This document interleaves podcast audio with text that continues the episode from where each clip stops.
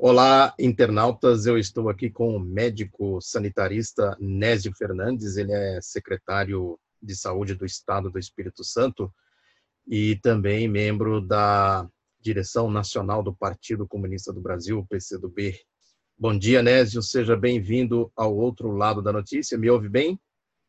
Bom dia, Oswaldo. À disposição. Estou muito bem. Nésio, eu queria inicialmente te, te perguntar: há um, uma crise do governo federal com os governos, com os governadores, essa questão toda aí do comportamento irresponsável do presidente Jair Bolsonaro. Como é que essas dificuldades de relacionamento do, dos estados com o governo federal chega aí no Espírito Santo? E como é que você vê o conjunto de governadores, de estados nessa situação tão difícil? Olha só, Oswaldo, eu, eu, louvo, eu louvo a Deus porque o Brasil é uma república federativa. No momento como esse, nós, se não fossem os governadores e os prefeitos, nós estaríamos muito uma situação muito mais complexa no país. Né? A gente tem uma, uma características do próprio Sistema Único de Saúde que, neste momento, protegeram a nação de grandes é, irresponsabilidades é, que foram conduzidas pelo presidente da República.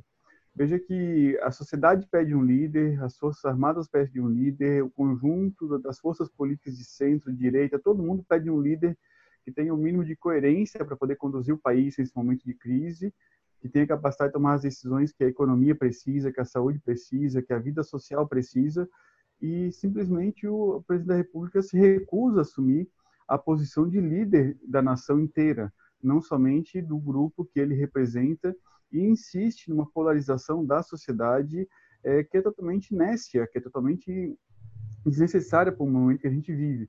Então, os, quem tem liderado no país o enfrentamento ao, ao coronavírus e toda a pandemia tem sido, de fato, todo o conjunto do sistema público de saúde, do sistema único de saúde e a liderança dos governadores. No entanto, isso implica em muitas limitações. Por quê? Porque as medidas neokeynesianas radicais que o momento exigiria, eles podem ser tomar, elas podem ser tomadas pela União, pelo governo federal. Os estados e municípios são muito limitados no que diz respeito à capacidade financeira, fiscal, de investimento em medidas anticíclicas. Então, por exemplo, a decisão de manter ou não o comércio fechado, ela é uma decisão que não, não depende somente do sistema de saúde, ela é uma decisão que deveria ser correspondida um grande plano de apoio do governo federal à atividade do comércio. Então, como que os governadores vão conseguir sustentar o comércio fechado durante muito tempo se as medidas para essa atividade econômica não está sendo anunciada e não está sendo nem operada? Então, ficará insustentável, isso está, já estamos chegando no linear disso, né, para os governadores e prefeitos manterem o grau de distanciamento social necessário para enfrentar este momento da epidemia, é, sem o apoio robusto, corajoso por parte do governo federal. No Espírito Santo, portanto, eu decidi desde o início é, estabelecer uma política de composição com o Ministério da Saúde, com o ministro Mandetta. Eu entendo de que o Mandetta não é Alice, nem o, SUS, o País das Maravilhas, mas, em linhas gerais, o, o fato concreto é que o ministro Mandetta, com a sua equipe, em especial o secretário Wanderson de Vigilância de Saúde, o Gabardo, o conjunto de secretários que ele tem, o, o Erno, e muitos técnicos excepcionais que eles possuem, têm conduzido, em linhas gerais, de maneira acertada o processo. Só que todo gestor é, trabalha no teto que o seu chefe lhe dá. Então, assim, existe um teto baixo para o Ministério da Saúde, existe um, um limite aonde ele precisa ter uma habilidade gigantesca de lidar com a composição heterogênea do governo federal e com as questões da emergência sanitária que o país é, vive.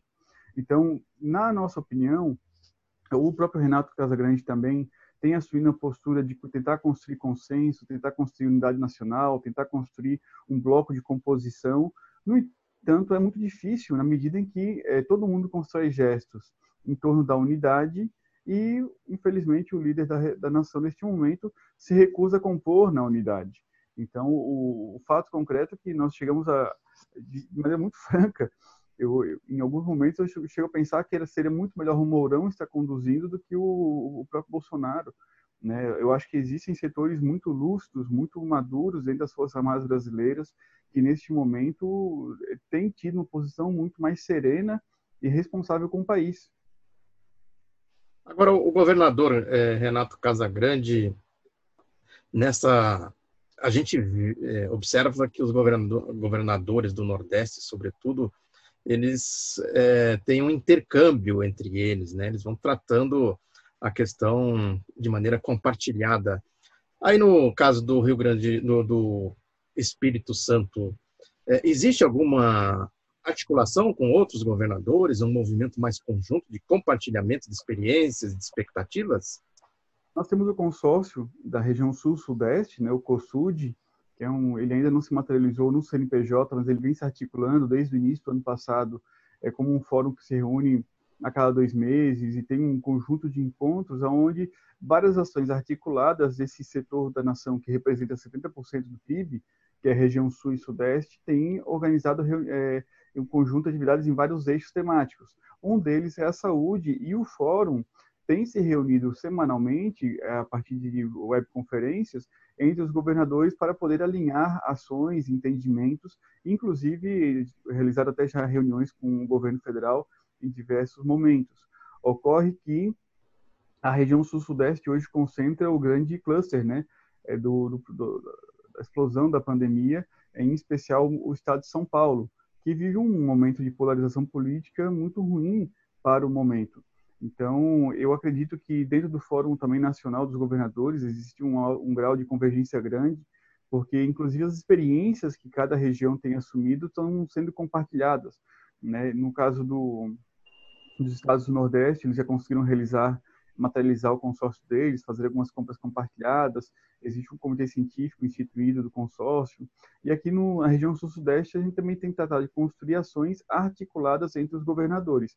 O importante é que a liderança do processo esteja na figura dos governos estaduais. Né? Não, neste momento, é, a, pulverização da liderança, do protagonismo, é muito ruim para o conjunto do enfrentamento. Agora, você estava, a gente estava falando um pouco aí da, do comportamento do presidente Jair Bolsonaro.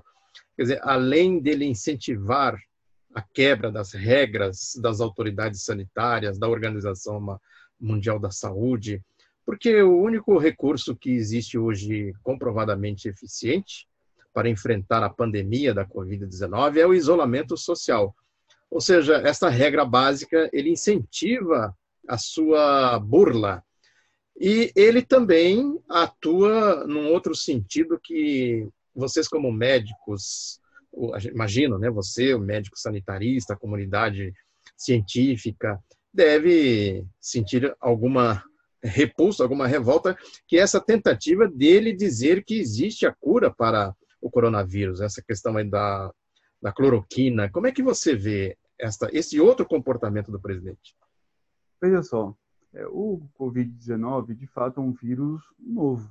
Ele, nós conhecíamos outros é, coronavírus que existiam, que já têm um comportamento conhecido.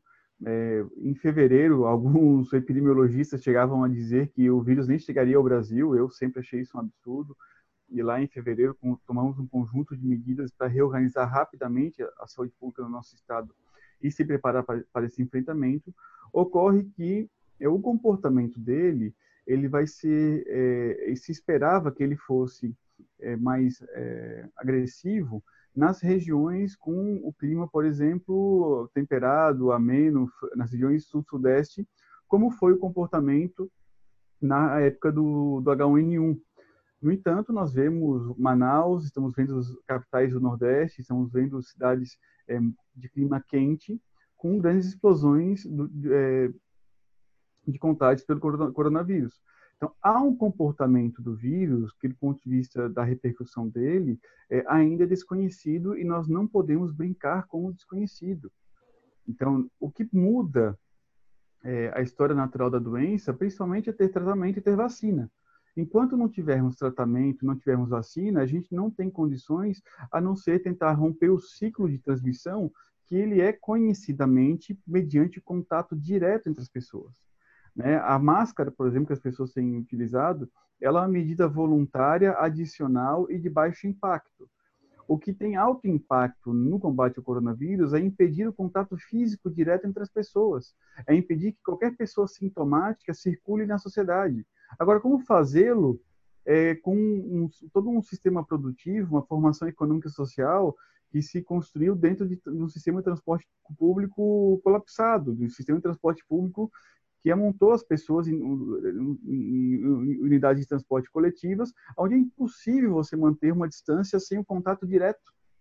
Então, toda a decisão, orientação técnica da saúde que aponte a necessidade de reduzir o fluxo no transporte coletivo, ela precisa ser correspondida com também medidas econômicas, com medidas é, de reestruturação e reorganização da economia.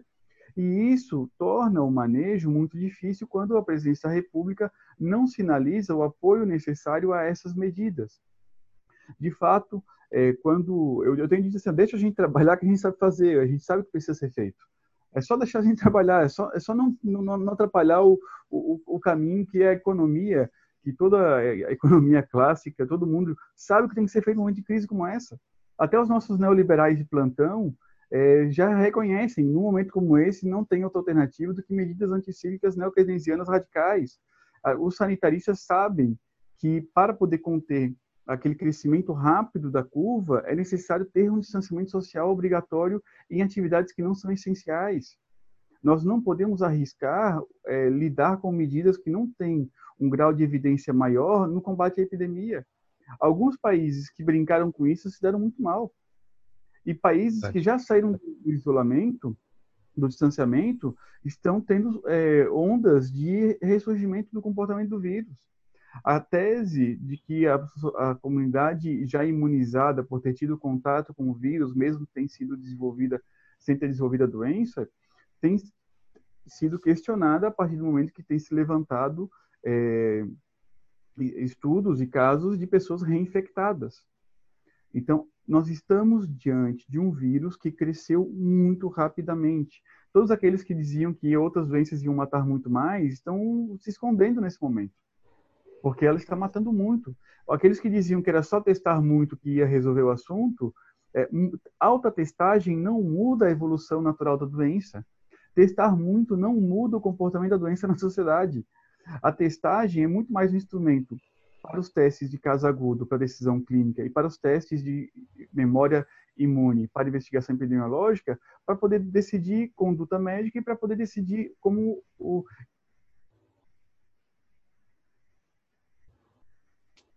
Tivemos um conhecer, reconhecer como o vírus se comporta nessas desculpa, é, que entrou uma ligação. Testar muito não muda a evolução natural da doença. O que muda é vacina e tratamento. O que muda é romper a cadeia de transmissão.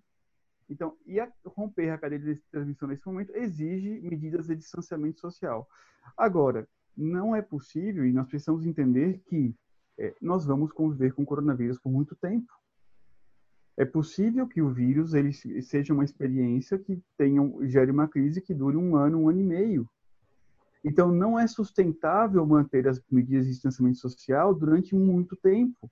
Irá gerar uma depressão econômica é gigantesca no país, na economia planetária do mundo, e elas precisam ser correspondidas com medidas que ultrapassam a saúde.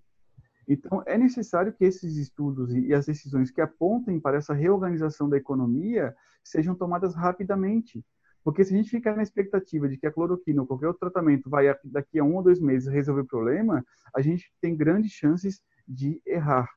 Alguns estudos têm apontado que não há desfecho favorável com a cloroquina. Outros estudos que apontam favoravelmente ainda possuem um N muito baixo. Então, nesse momento, não há evidências seguras de que nós tenhamos um tratamento específico para a doença.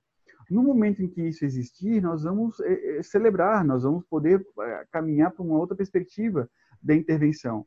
Neste momento, isso não é possível e nós precisamos decidir com aquilo que é seguro. Os Estados Unidos chegou a ter alguns dias de celebração de redução da letalidade, onde passaram a testar muito, no entanto, passou a morrer muito também. Então, não é somente testar muito que resolve, do ponto de vista da propaganda, da narrativa ou do desfecho real da, da epidemia. Nós precisamos de medidas reais na economia, nós precisamos de medidas reais e estudos robustos na área da saúde, na área da ciência, para poder dar conta desse enfrentamento. E que não é somente ventilador, Nós precisamos entender que não é só ventilador. Se você colocar um ventilador, um leito, um paciente crítico na mão de um profissional que não sabe fazer o manejo de um paciente crítico, você vai simplesmente criar um fluxo, um serviço da morte. A letalidade vai ser altíssima. Nós temos um limite também que está imposto pela capacidade de recursos humanos treinados disponíveis para enfrentar. Então, nós não temos condições neste momento de brincar e deixar toda atividade social liberada como se fosse de fato somente uma gripezinha. Certo. E, e, isso também acaba espalhando falsas perspectivas, não é isso? Porque já existe aí o que se chama de fake news, que na verdade não é só fake news, é desorientação mesmo, a questão, por exemplo, na, no, no Reino Unido houve casos de destruição de antenas de 5G, esta propaganda anti-chinesa, quer dizer, é, todos esses comportamentos das autoridades que deveriam estar orientando a população, no fundo, desorienta. Isso também é, traz um agravante, traz um, uma outra consequência, não é isso? Correto. É, você acaba estimulando é, é comportamentos sociais é, totalmente desproporcionais. Né? Inclusive, no início da, da pandemia, nos primeiros casos, é, quando houver, tivemos situações de casas apedrejadas, tivemos situações de, de igrejas que foram tiveram membros delas é, com, contaminados pelo vírus que foram estigmatizadas e de fato são comportamentos selvagens, são comportamentos medievais, são comportamentos que não possuem nenhuma ciência, nenhum grau de civilidade, né? E os, os nossos líderes deveriam quem deveriam ser quem conduzem a nação nas melhores práticas e não nas práticas medievais. Também tem aí o componente econômico, não é, Nésio? Que é uma, uma outra vertente do agravamento da crise. À medida que as pessoas não têm condições, por exemplo, de ter medidas sanitárias, medidas de higiene, medidas de isolamento social, também é um componente, é um agravante da, da pandemia, não é isso?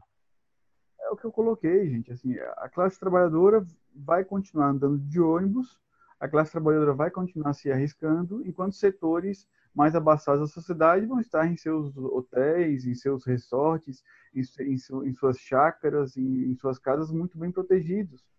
Nós estamos tra tratando de entender que as medidas precisam ser para todos.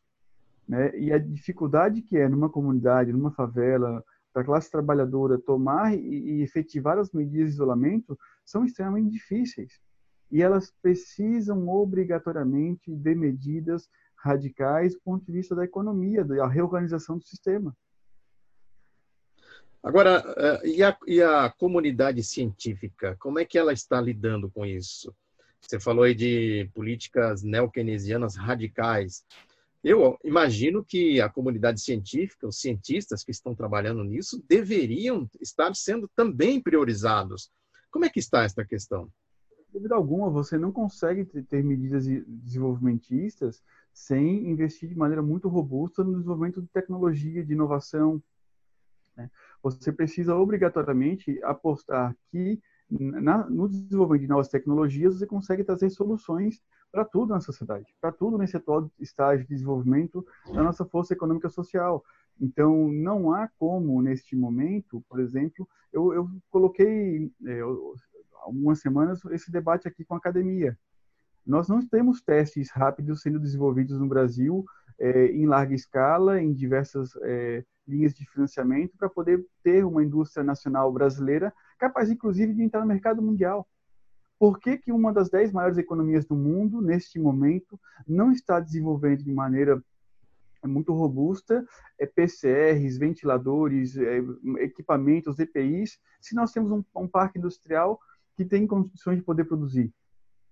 Então, é, é até a falta de senso de oportunidade por, por parte do governo federal não reconhecer que nós temos uma capacidade de desenvolvimento tecnológico muito grande. No entanto, a crise também demonstrou o fracasso e as fragilidades das políticas neoliberais no mundo inteiro, principalmente aquelas que foram aplicadas no terceiro mundo, principalmente aquelas que foram aplicadas, por exemplo, na América Latina. O que também ela revelou muitas fragilidades do nosso modelo de pesquisa científica, revelou fragilidades nas publicações chamadas acadêmicas. Nós temos um conjunto de é, publicações pobres, frágeis, de publicações é, muito ruins sendo publicadas hoje e amanhã estão sendo noticiadas em cadeias internacionais. Então, quando você tem um estudo que recomenda, que estudou 21 pacientes e que ele passa a recomendar, sugerir uma conduta de um tratamento específico, é um estudo totalmente frágil, é um estudo totalmente que, que, que ele não é suficiente para poder recomendar em escala planetária uma nova conduta, ou mesmo recomendar tratamentos eh, medicamentosos. Então, é, a fragilidade também do nosso modelo de publicação é algo que foi revelado nesse momento da crise. E a questão de como a ciência se comporta no mundo de redes sociais. Porque qualquer publicação é, frágil, qualquer publicação é feita na Índia, na China, na Europa, no terceiro nos países centrais ou periféricos, ela no dia seguinte estão já no celular das pessoas, é, comuns, os trabalhadores, os empresários, de bolsonaristas. Então, aí nessa guerra de posições, qualquer é, entrevista, qualquer artigo subsidia um ponto de polarização. Então, uma fragilidade do momento que eu vejo é que nós temos pouca publicação séria científica e muita matéria jornalística mal feita, é, estimulando a polarização da sociedade. É, você tocou num ponto crucial que eu considero fundamental. Eu queria, inclusive, que você analisasse a, a, porque pela mídia, pelo comportamento da mídia, o que a gente nota é o seguinte, que há diferenciações no tratamento da pandemia é, entre os países. Fala-se, por exemplo, do Japão. Houve um, uma demora para a ascendência da, da pandemia no Japão.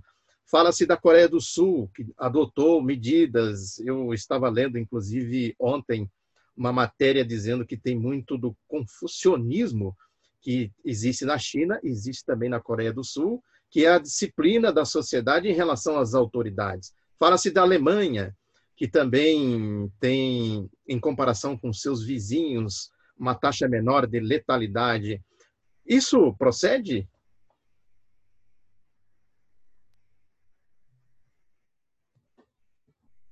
Desculpa, cortou a ligação, cortou a, não, eu só ouvi até a Alemanha. Fala-se da Alemanha. Então, eu, também a Alemanha, em relação aos seus vizinhos, fala-se que ela tem uma taxa de letalidade menor do que a França, a Espanha, a Itália, a Inglaterra. É, isso procede? Existe, eh, no que diz respeito à concepção que a gente utiliza na saúde que para explicar o mecanismo do processo de saúde e doença, nós utilizamos o modelo da determinação social da saúde e doença. É, um, um, um, componente é o estilo de vida e o modo de vida das pessoas. Então, se os, os meios de comunicação são capazes de coesionar em determinado estilo de vida, são capazes de é, estimular tais é, é características de um modo de vida, eles podem induzir o comportamento da sociedade e determinar o processo de saúde e doença. As características culturais de uma sociedade, o trabalho, né, o grau de desenvolvimento econômico delas também influenciam nessa determinação. Então, é óbvio que se nós conseguimos ter um alto grau de coesão social, um alto grau de disciplina social, um, uma capacidade de manter uma unidade é, monolítica do povo em uma situação como essa é, colabora para um desfecho mais favorável. O que atrapalha todo o processo é a divisão da sociedade, é a polarização da sociedade, é a, a cobertura irresponsável por parte de alguns meios de comunicação do, do da, da, pandemia e acaba estimulando práticas sociais que não são de fato é, eficazes para combater e enfrentar, do ponto de vista da economia e da saúde pública, o Covid. Certo. Então, podemos deduzir que, nesse caso, por exemplo, a China, além dessa questão, tem também a questão do Estado, né? O controle que o Estado assumiu sobre a propagação da, da pandemia, né? da contaminação. Agora, tem um outro aspecto que eu queria que você comentasse também, Nésio, é que é... Oi? Um detalhe. É, eu estava lendo aqui, por exemplo, matéria sobre é, como Cuba está se comportando no enfrentamento. É incrível você perceber como eles conseguem é, coesionar o conjunto dos trabalhadores, da sociedade, de todo o sistema de saúde, das Forças Armadas, da Defesa Civil cubana, é, um grau de, de coesão, de disciplina excepcional.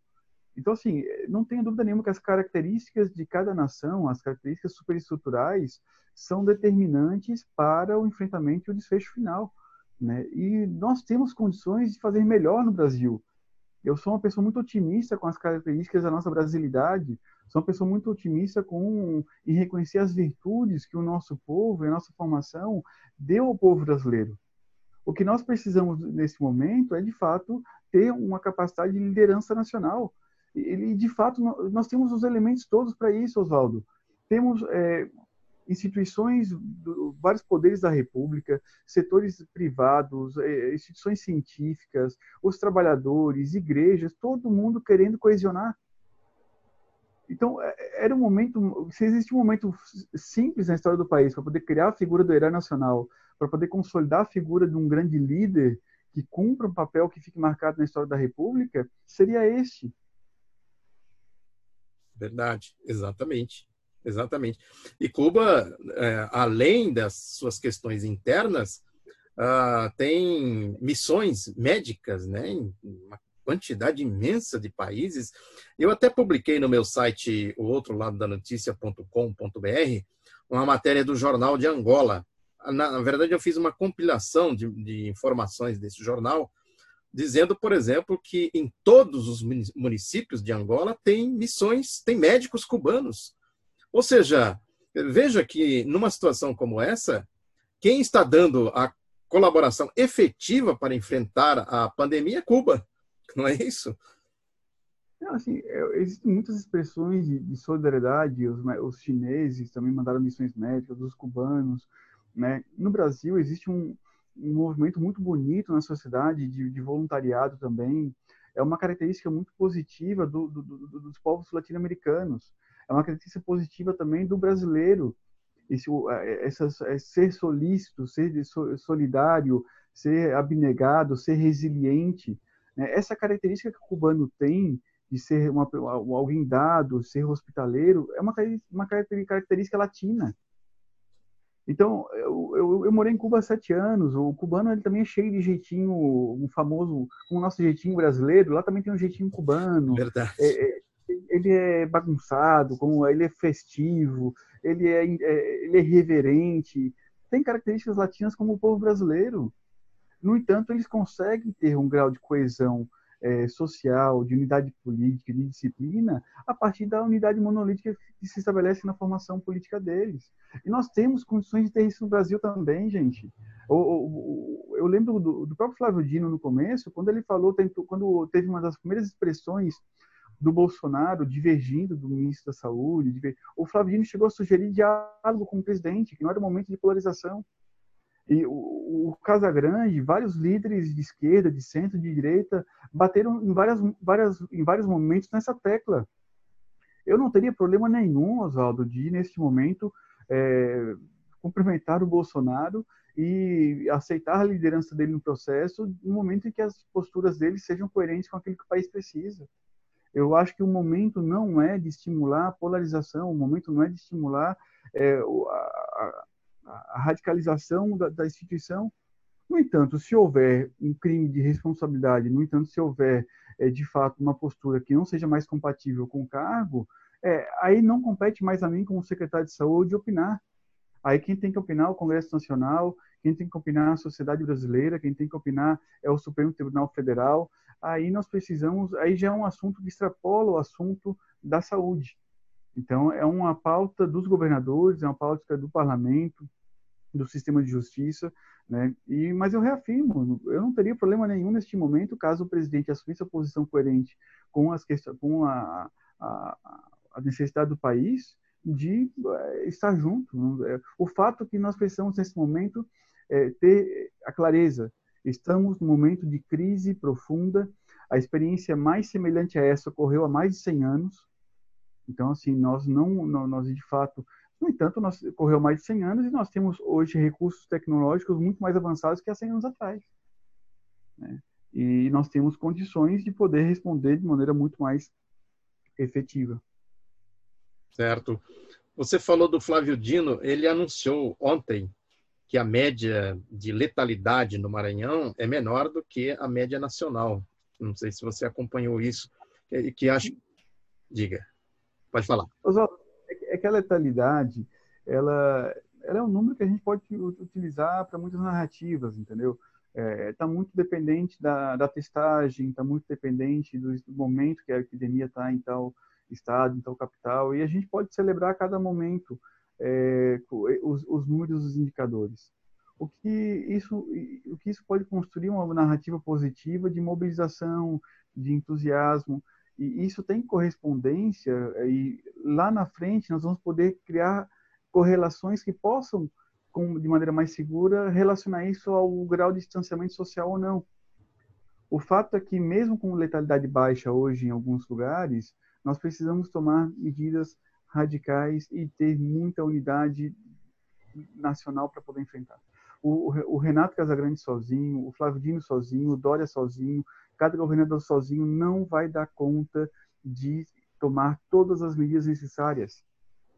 Nós precisamos que a União se organize, se estruture, se prepare com medidas muito mais ousadas do que aquelas anunciadas até agora. Muito bem. Uh, Nézio, para a gente já ir fechando aqui o nosso bate-papo, eu queria que você comentasse um último, uma última questão, que é o problema da. É, para você também estar preparado para uma eventual contaminação, você tem que ter algumas questões básicas, ter boa saúde. E a boa saúde passa pela questão da alimentação. No entanto, até isso, o governo federal tem dificultado. Essa questão, por exemplo, da liberação do auxílio aí para as pessoas, para os informais, as pessoas que não têm renda e tal. Isso também, no final das contas, pode contribuir para que as pessoas, eventualmente quem possa ser contaminado, sobretudo ah, nas periferias, também a sua imunidade, a sua capacidade de reação também fica comprometida, não é isso? É que o presidente, nesse sentido, ele tem razão. As pessoas vão morrer de outros problemas que não é coronavírus mas vão morrer de fome porque o governo federal não deu comida para elas. Vão, a economia vai ser, vai, vai, as pessoas vão morrer por consequência do colapso econômico porque a União não tomou medidas anticíclicas robustas, necessárias, radicais para impedir que as pessoas morram de outras situações. Exato. Deu uma, uma travadinha. Então, o, o fato concreto voltei. A dificuldade de operacionalizar medidas já anunciadas e a timidez delas pode, de fato, ser um, um complicador muito maior para a pandemia no Brasil. Muito bem. Então, Nésio, eu, a gente teria muitas outras coisas para conversar aqui, né? mas imagino que é, você também deve estar correndo muito aí. Eu agradeço muito esse tempo que você reservou para a gente bater esse papo aqui. Né? Você deve estar aí num ritmo acelerado de trabalho, de compromissos e tal. Queria agradecer muito a sua atenção, seus esclarecimentos foram importantíssimos. Acho, acho que nesse momento a informação ela é tão importante quanto outras medidas para a gente enfrentar essa, essa situação. Por isso que eu quero te agradecer imensamente pela atenção que você deu ao meu pedido para a gente fazer esse bate-papo. Oswaldo, eu que agradeço, estou à disposição, nós somos amigos, camaradas, eu acho que você cumpre um papel brilhante, né? O outro lado da notícia tem se destacado a cada momento, eu acho que você é, faz uma voz de contra-hegemonia muito qualificada no conjunto do, da atividade progressista no país. Então, estou à disposição, eu acho que eu confesso a você que graças é, a, a, pessoas como você na, na, na comunicação social, a líderes como vários governadores que nós temos no país hoje, ao os componentes do Ministério da Saúde, é, alguns atores da, da, mídia, dos meios de comunicação, a gente está conseguindo resistir de uma maneira é, muito é, corajosa esse momento. Né? E eu não tenho dúvida que a gente, no final, vai vencer. Né? Nós vamos vencer esse processo, a gente vai conseguir é, salvar muitas vidas, a gente vai conseguir é, demonstrar que o sistema de saúde público precisa ser defendido, e é um momento onde eu fico muito emocionado quando as pessoas passam a reconhecer nos trabalhadores da saúde um alto grau de confiança, de aposta, a reconhecer a importância do SUS. a rede privada reconhecendo as suas limitações como um sistema capaz de responder uma situação como essa. Né? Então, nós temos uma grande oportunidade para todo o campo progressista do mundo de poder reafirmar os postulados históricos que a gente sempre planteou de sociedade e de civilização. Então, muito obrigado, estamos à disposição e um forte abraço, camarada. Obrigado a você, Nésio. Um abração, viu? Muito obrigado.